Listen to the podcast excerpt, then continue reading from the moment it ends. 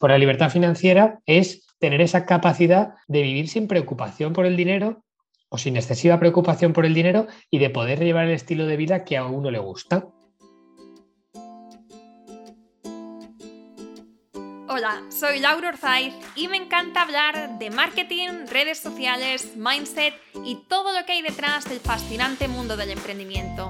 Me defino como una friki de los negocios, introvertida confesa y amante del buen café. Después de cuatro años de altibajos materializando mis ideas, me decidí a crear Yo Emprendedora, un espacio de inspiración, formación y empoderamiento femenino para salir de nuestras cuevas, aprender de las mejores y hacer mucha piña entre nosotras. Piensa en este podcast como tu ratito semanal para desconectar del día a día y reconectar contigo, tu negocio y tu misión. Y si quieres más, entra en yoemprendedora.es. Ahí encontrarás toda la información para apuntarte al flujo online y los coffee dates que mando todos los viernes. Sube el volumen que empezamos.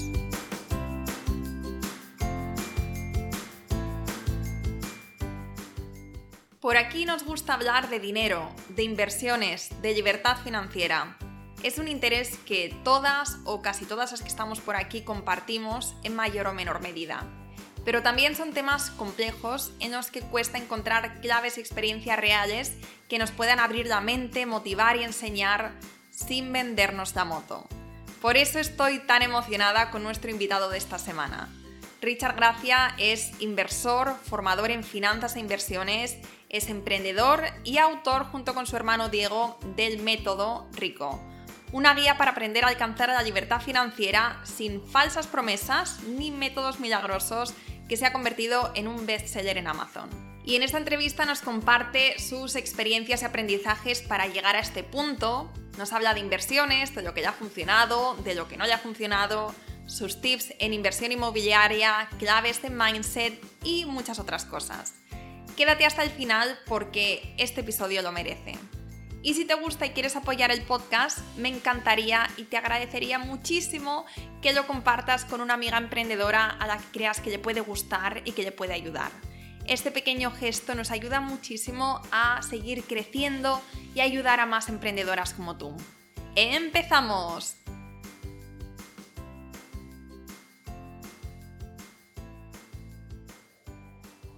Buenos días, Richard. ¿Qué tal? Bienvenido al podcast. Hola, muy buenos días, Laura. ¿Qué tal? ¿Cómo estás? Muy bien, muy bien. Eh, bueno, eso te decía antes que esta es la primera entrevista que tenemos del día. Vamos a hablar de libertad financiera entonces, aunque las primeras entrevistas suelo ponérmelas fácil, con temas así un poquito más ligeros, pues hoy ha dado la casualidad que, eso, vamos a empezar la mañana hablando de, este tema que, vamos, que, es heavy que vamos a aprender todas muchísimo de ti. Yo espero estar a la altura, pero yo ya me he tomado mi cafetito. ¿Te has tomado tú el tuyo, Richard? No, dejé el café porque yo era de tomar cafés, pero vamos, 4 o 5 al día y dejé el café en diciembre y desde entonces me mantengo firme ahí en mi compromiso. Mira, y, así ya ahora empezamos la entrevista, pero ¿por qué dejaste el café? No, pues sinceramente, pues porque me tomaba demasiado. Si yo soy una persona que, tiende a que cuando, porque el café me gusta mucho, lo tomo solo, además sin nada y tal, y, tiendo a ir a cada vez a más, y al final ya sabes tú que cuando te pasas de un número X de cafés no es bueno ni para la salud, incluso a nivel de, estar despierto y alerta, como que no te mantiene igual de alerta, al revés, te produce incluso somnolencia cuando ya te pasas. Entonces, eh, quería mantenerme alerta y, y volver a sentir esa sensación de cuando había dejado el café, que lo había hecho en el pasado una o dos veces, realmente te das cuenta de que no te hace falta y de que estás alerta todo el día, de que no te creas ese ciclo de dependencia de, ostras, hasta que no me tomo el primer café no soy persona, luego necesito otro, luego necesito otro, y realmente, pues para mí es más efectivo al final dejarlo, es un poco duro, pero una vez que lo haces, mm, funciona fenomenal. Sí, una vez que has pasado como esa primera semana o primeras dos semanas, em, porque es duro, ¿eh? yo lo dejé una temporada también y me acuerdo que esos primeros 7, 10 días tenía un dolor de cabeza constante o sea, era como si, como si todo el peso del mundo cayese sobre mí. Me acuerdo que me costaba muchísimo, sobre todo las mañanas, y era esa jaqueca intensa. Y, ahí es cuando me di cuenta de, wow, la dependencia que tenemos con, con la cafeína.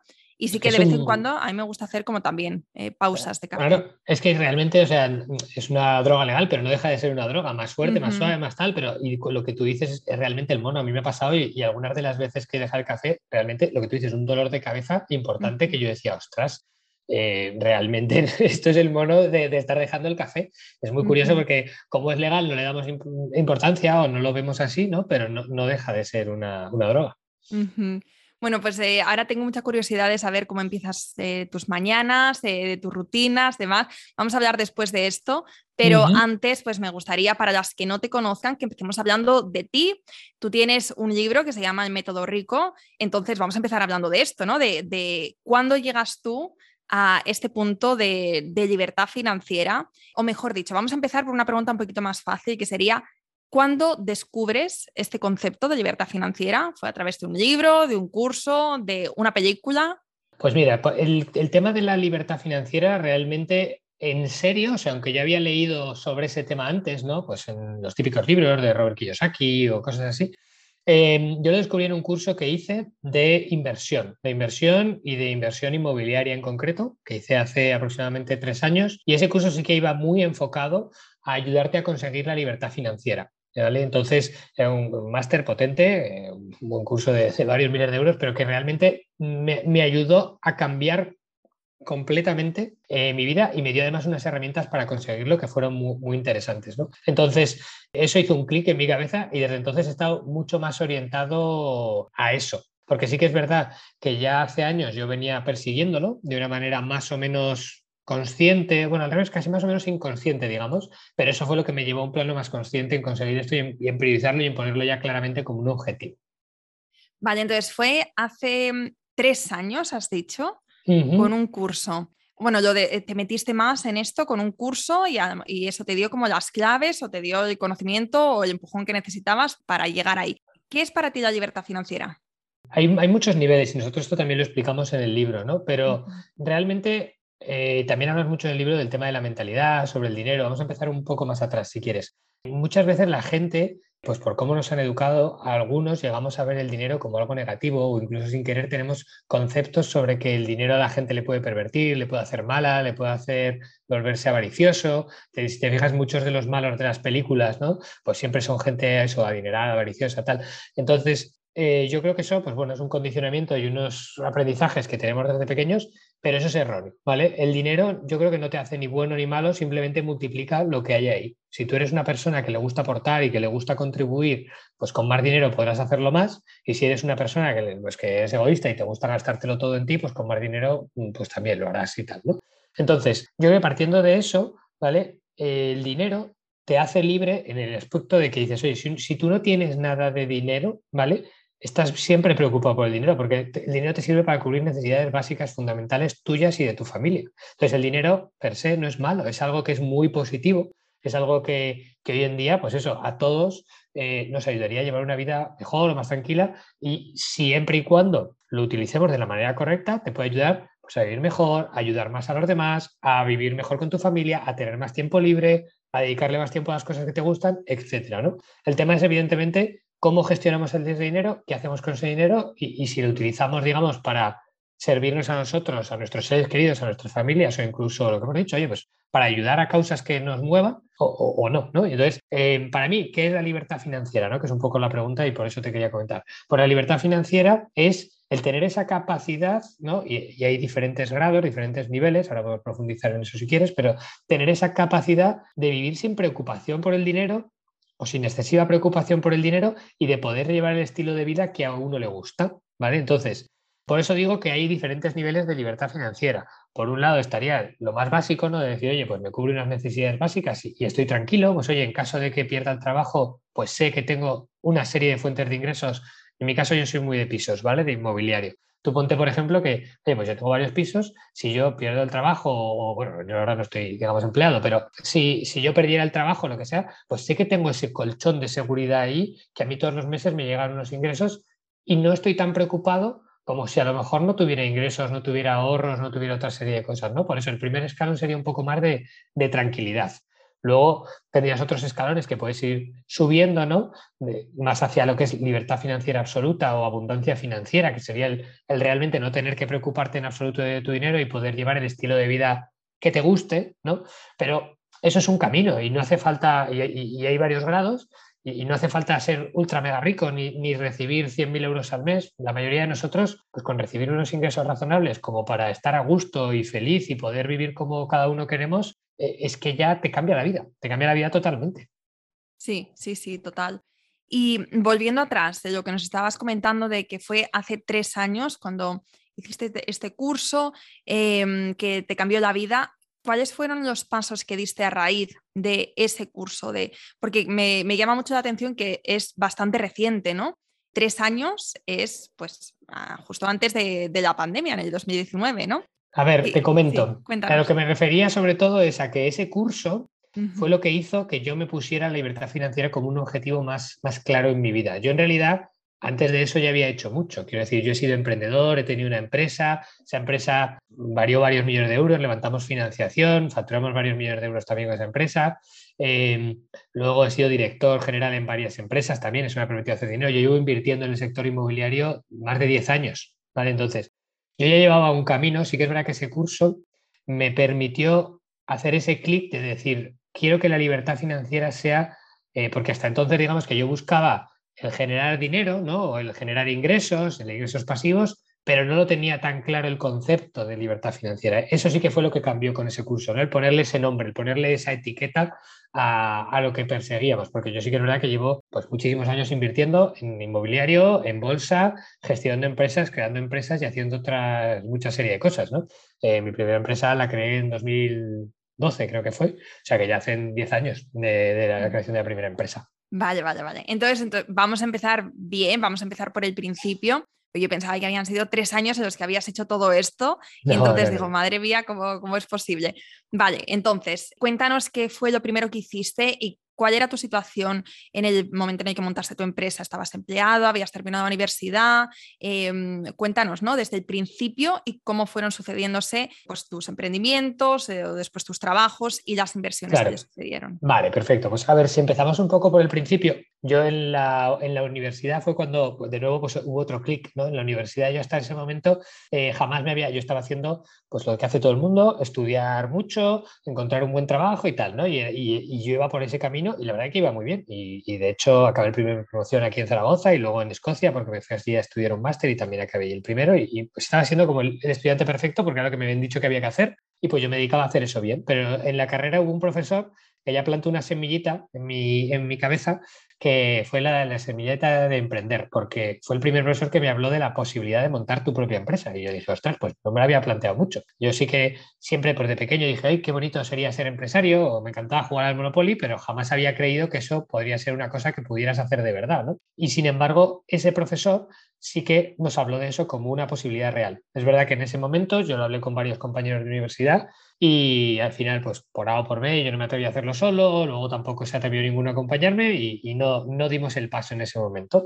Entonces, pues seguí la carrera que sigue todo el mundo. Encontré un buen trabajo, encontré un buen trabajo muy bien remunerado, de hecho estuve, pues eso, trabajando por varias partes del mundo, estuve en Perú, estuve en Suiza, estuve en varios sitios, luego ya incluso seguí trabajando para, para, varias empresas, estuve muy bien posicionado, director de una empresa en Alemania, y ahí fue cuando de nuevo otra vez ese run run emprendedor, que todos tenemos los emprendedores, nos pasa esto, ¿no? Que empiezas, estás ahí a lo mejor en un puesto de trabajo y justo cuando tienes todo solucionado, ganando bien dinero, en Alemania, tal, además lo que te digo, 2012, cuando estaba aquí todavía, pues la crisis, ¿no? Que había empezado con 2009, pero que en, Alemania, en España todavía estábamos muy en crisis en 2010, 11, 12 pues yo ya no aguanté más y dije, me voy a emprender. Y dejé un pedazo de, puesto en Alemania y me vine. De hecho, incluso en el Confidencial me dedicaron un artículo, mm, entre comillas, diciendo a un, loco, en, un por supuesto, amistoso, que, que, deja un puestazo en Alemania para venirse a emprender a, España en, plena crisis. ¿no? Y, bueno, fue una de las mejores decisiones de mi vida, la verdad,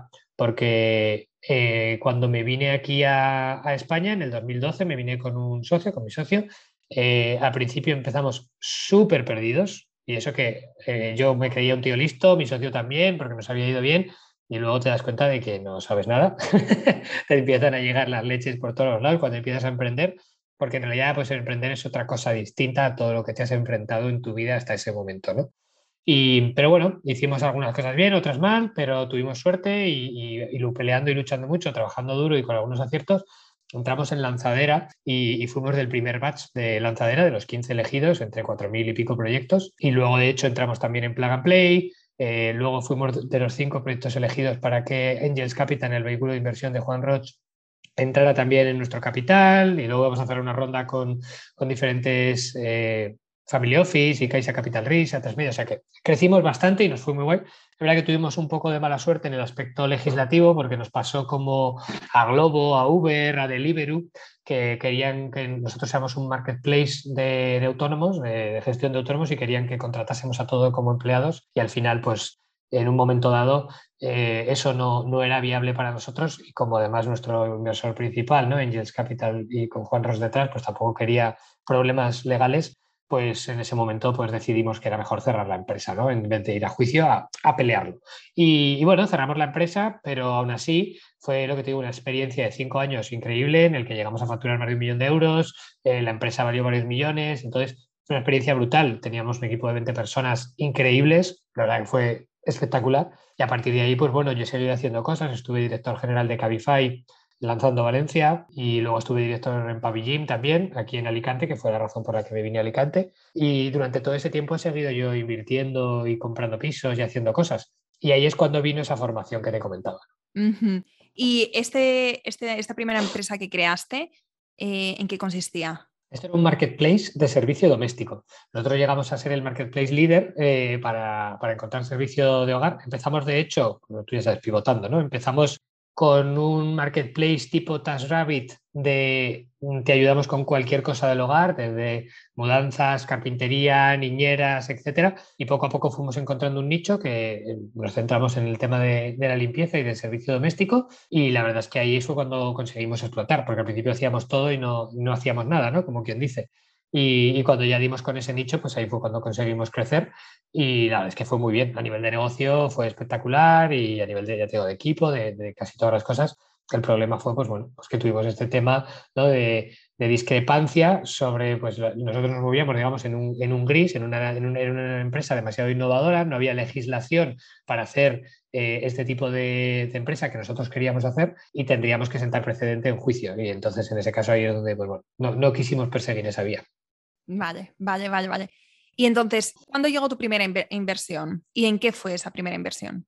Primera inversión, realmente yo te diría que creo que fue, porque ni siquiera estoy 100% seguro, pero yo creo que fue en un fondo o en un seguro fondo o algo así, un fondo de seguros, eh, cuando estaba, nada, acababa de empezar a trabajar y empecé a ganar dinero y dije, uff, este como no empiece a meter el dinero en algún lado, me lo voy a fundir todo. y entonces eh, empecé con algo pues, muy sencillo, que me pues, un típico gestor de, en este caso creo que era de, ING National de eh, de la, parte de seguros de ING, que lo conocía, me cayó bien, el, chaval parecía que sabía un poco de lo que hablaba y como yo en ese momento pues, tendría, no sé, 22, 23 añitos, recién salido de la universidad y no tenía mucha idea de nada, pues opté por, por empezar a invertir ahí. vale. Entonces empezaste, empezaste por ahí, después, ¿cuáles fueron como la siguiente etapa de, inversión?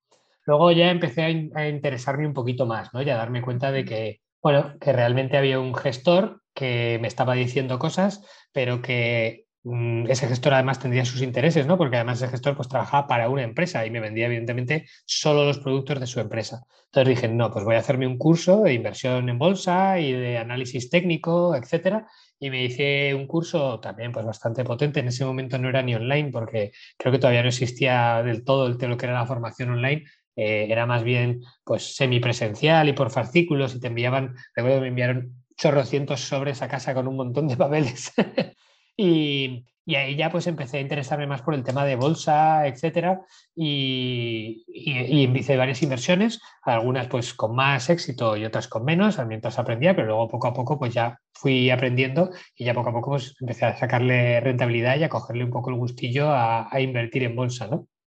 ¿Invertías un porcentaje de, de tu salario o cómo lo estructurabas?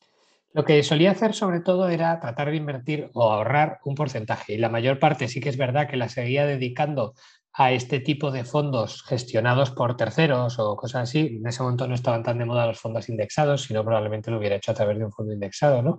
Eh, pero eh, eso, la mayor parte, vamos que en ese momento creo que era un 20, un 20 y pico por ciento de lo que dedicaba, pues eso lo trataba siempre de, ahorrar ¿no? y, y, de poder ser invirtiéndolo en este tipo de cosas que te daban una rentabilidad más o menos interesante. Tenía una parte que me daba una rentabilidad más garantizada, más fija, que recuerdo que a lo mejor de ese, creo que de ese 20%, pongamos que el 10% lo metí ahí, luego tenía el otro 10% que lo metía en algo un poquito más arriesgado, que eran estos fondos de gestión un poco más activa, que te invertían básicamente en índices.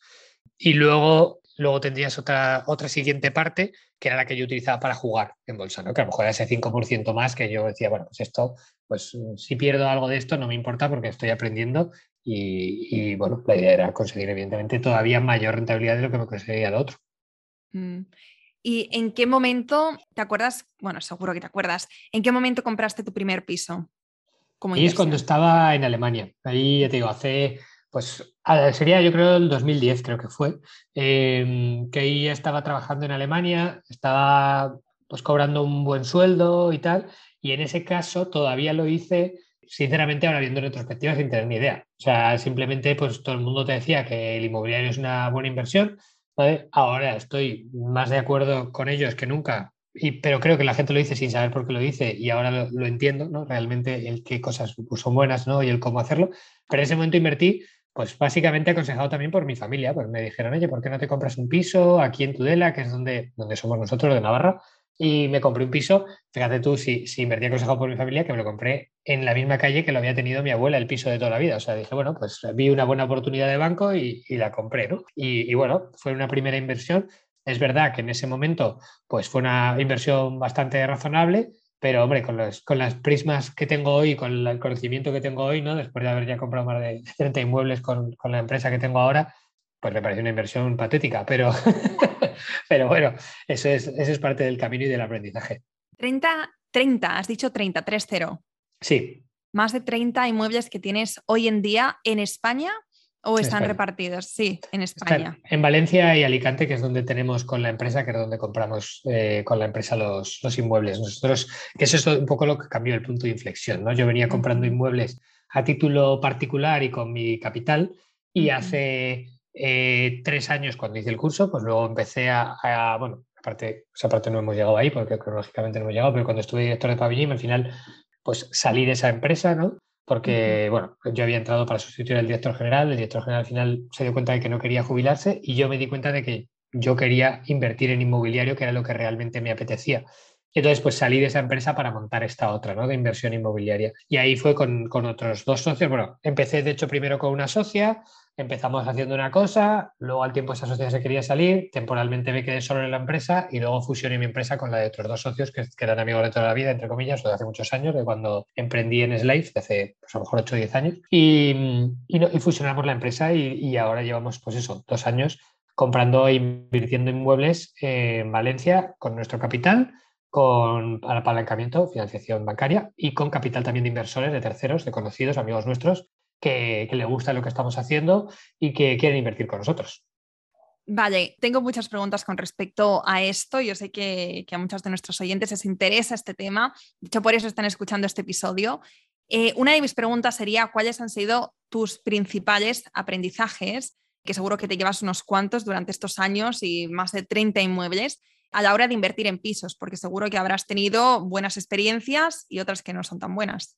Totalmente. A ver, pues hay muchos, ¿no? Lo primero es que os diría que en base a lo que sé ahora, pues que no hagáis como hice yo y no compréis un piso sin tener ni idea y sin nadie que os aconseje, porque al final este tipo de decisión, ¿vale? Para mucha gente es, muchas veces la compra más cara de toda su vida. Es la decisión, casi te diría, junto con pues, cosas como hijos o matrimonio, más importante de su vida y muchas veces lo hacemos, entre comillas, a lo locos o, o por intuición o sin saber o aconsejados por gente que sabe igual o menos que nosotros o que tiene intereses de por medio, como puede ser el del banco o como puede ser, ¿sabes? Gente que realmente no va a ayudarte en eso. Entonces, pues ahí que busquen la ayuda por un profesional, gente como nosotros, nosotros asesoramos este tipo de cosas y otra mucha gente que lo hace también, ¿no? O formarse o algo, porque realmente te puede suponer una diferencia de decenas de miles de euros a lo largo de los años. ¿Vale? Entonces, es una cosa muy importante. Lo primero sería formarte, ¿vale? Pero luego, aparte de eso, pues que evidentemente tienes que conocer bien la zona en la que estás invirtiendo, tienes que también saber qué modelo de negocio estás buscando, cómo quieres hacerlo. Yo personalmente a mí me gusta invertir para generar eh, flujo de caja, para generar lo que hemos dicho, la máxima libertad financiera posible. Entonces, en ese caso, ¿tú qué necesitas? Pues necesitas, o lo más interesante, quiero decir, es probablemente conseguir una financiación bancaria lo más alta posible para que realmente la rentabilidad de tu dinero sea la máxima posible y además conseguir pues, una, una, buena inversión, un buen piso que te dé una rentabilidad muy interesante. De manera que a lo mejor tú puedas conseguir, yo tengo algún piso, por ejemplo, eh, digamos en alquiler normal, que me estaba dando pues 700 y pico euros al mes y pagar la hipoteca 300, pues tienes esa diferencia, bueno, hay un gasto, hay alguna cosa, pero tienes esa diferencia que te empieza a, rentar a ti, ¿no? Y que con eso puedes luego seguir ahorrando, seguir invirtiendo y empiezas a crear un efecto bola de nieve y el primer piso, igual tardas cinco años en ahorrar para, para comprarlo.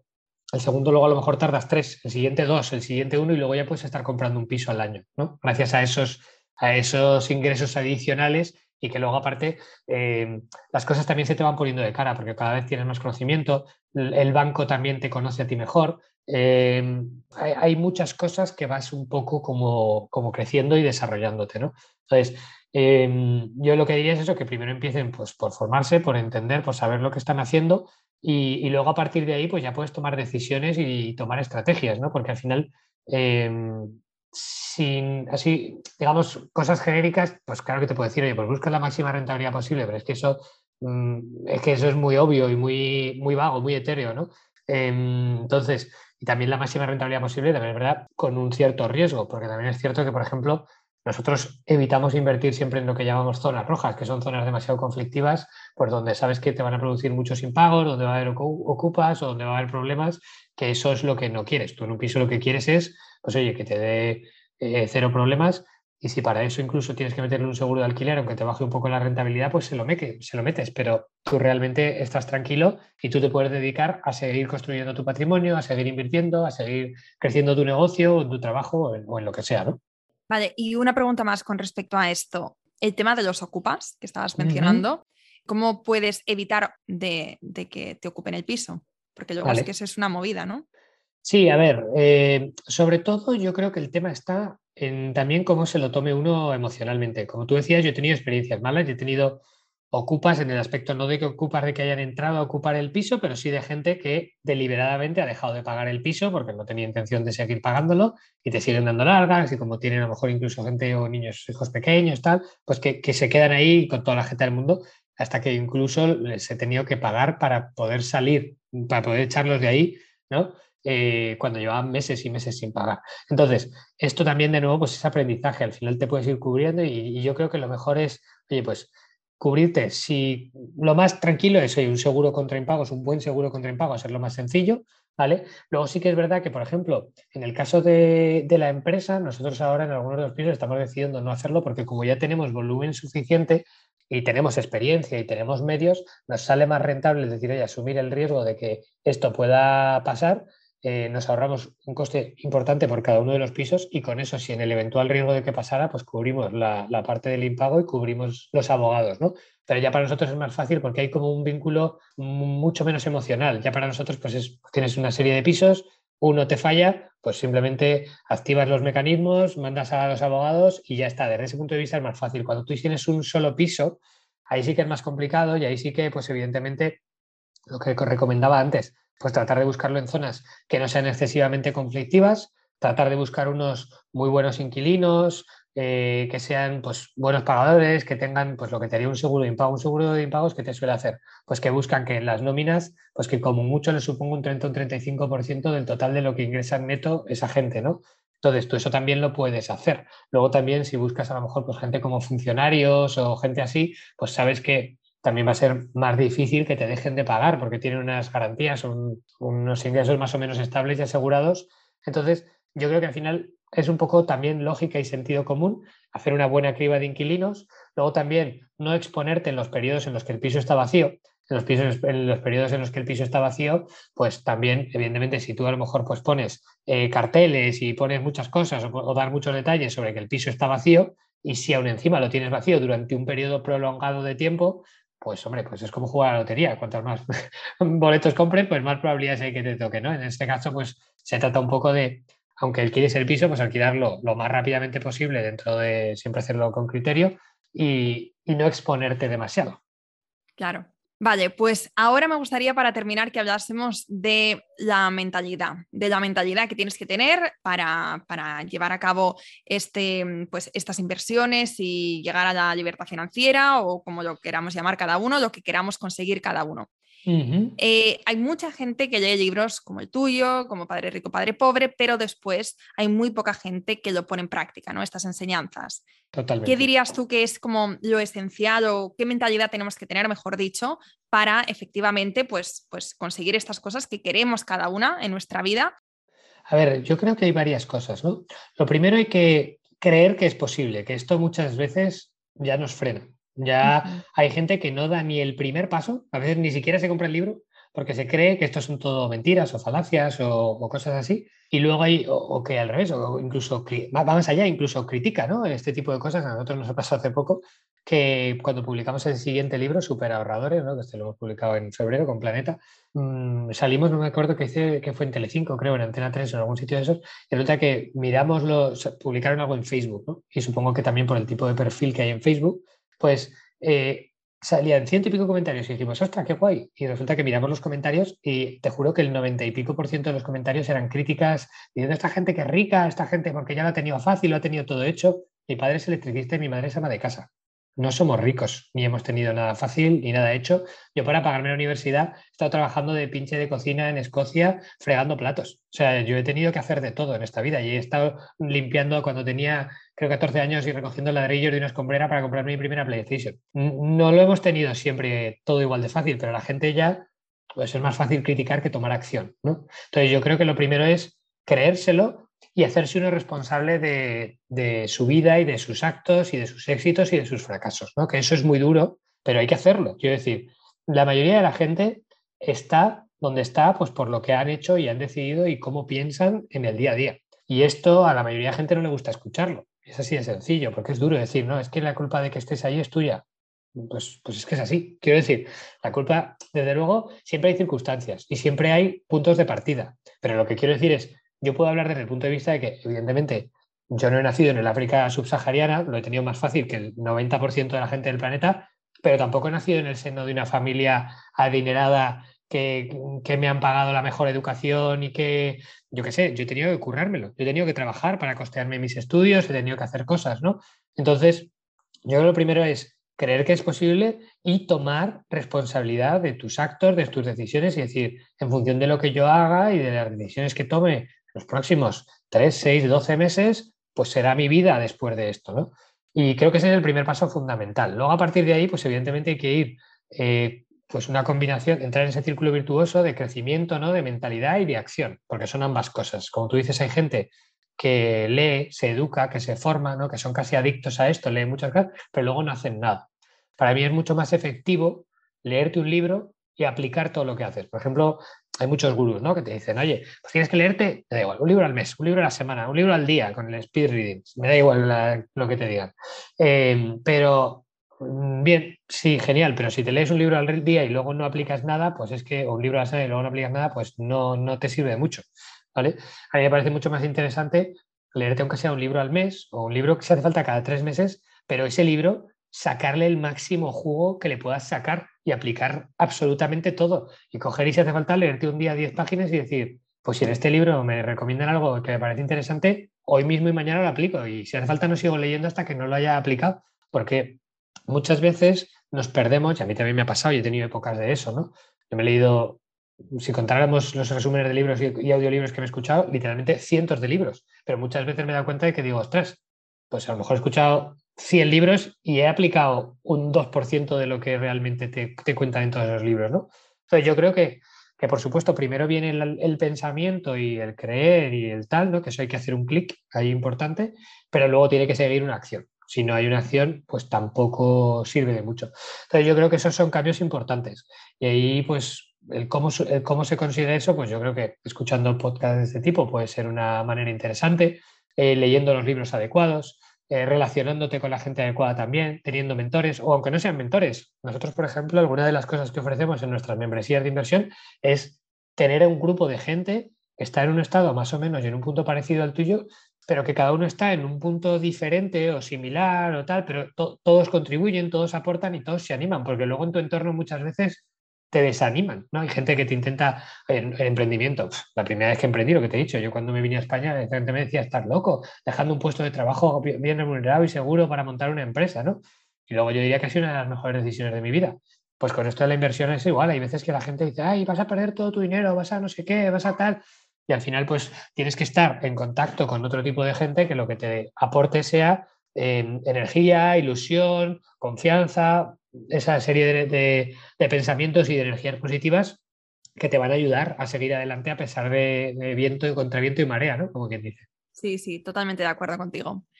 Y ya para terminar, eh, tengo una pregunta y es sobre hábitos, sobre desarrollo personal. Me gustaría saber, porque hemos empezado esta entrevista hablando de que ya no tomas café, entonces me gustaría saber cómo es tu día a día, ya que eres emprendedor, que tienes esta empresa de inversión inmobiliaria, que tienes membresías, tienes muchas cosas. Entonces me gustaría saber cómo es un día normal para ti.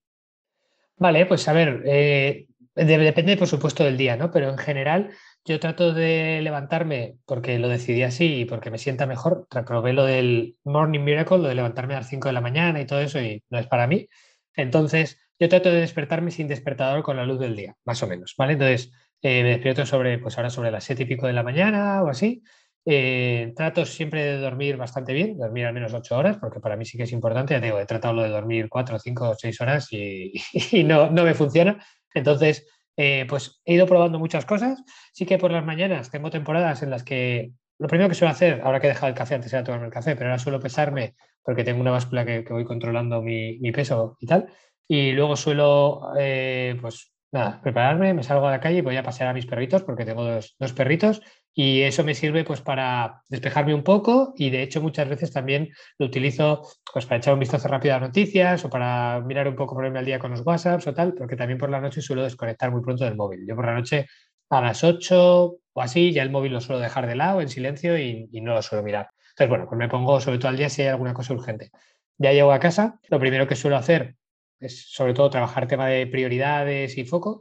He tenido épocas en las que estaba haciendo lo del Morning con lo parte de ello y he estado meditando, he estado haciendo yoga, he estado estirando, pero ahora me organizo mejor de otra manera y entonces ahora procuro hacer prioridades. Luego trato de sacar un, bloque gordo, lo más gordo posible, de deep work, de trabajo eh, prioritario, profundo, en cosas que realmente impulsan mis proyectos, ¿vale? Trato ahí de no meter reuniones o de no meter cosas con terceros.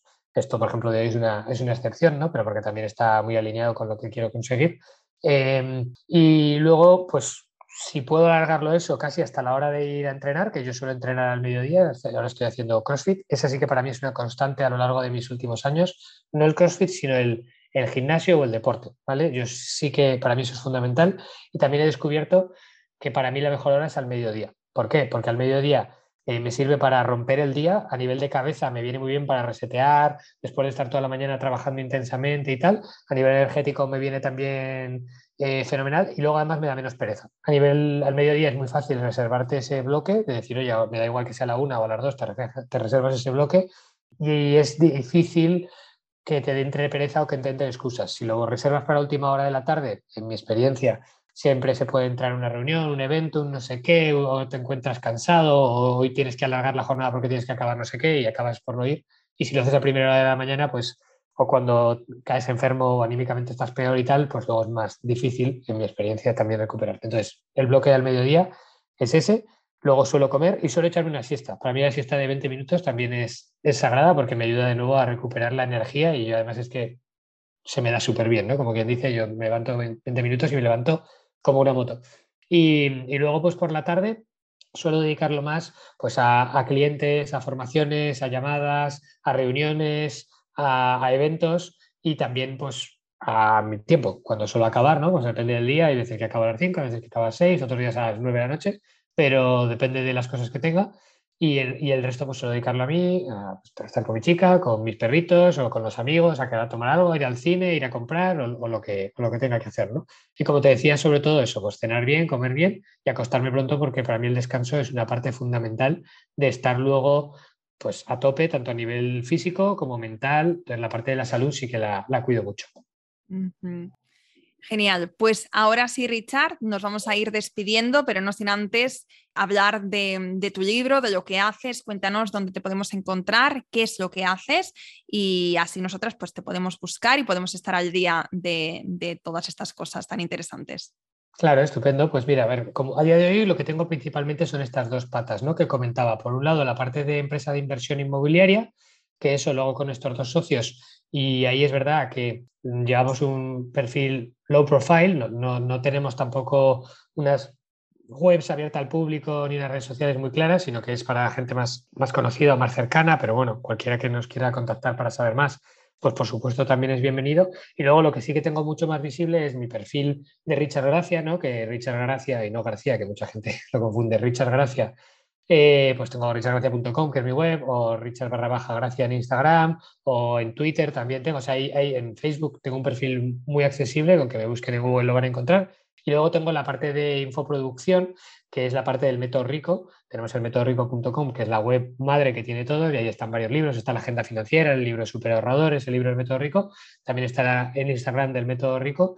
Y, esa parte es lo que es toda la parte de formación en finanzas personales e inversión, tanto a través de libros como a través de mentorías, de cursos, el club de inversión, las membresías, etcétera. Genial, pues vamos a dejar todos estos enlaces en las notas del podcast por si queréis echar un vistazo.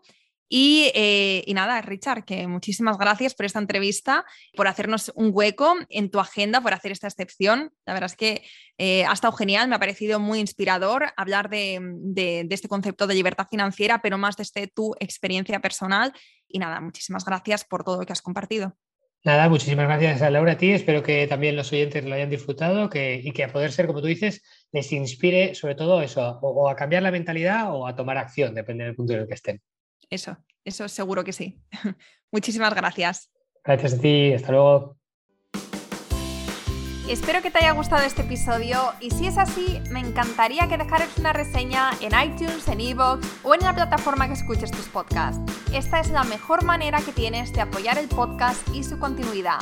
Muchísimas gracias por quedarte hasta el final y seguimos la próxima semana.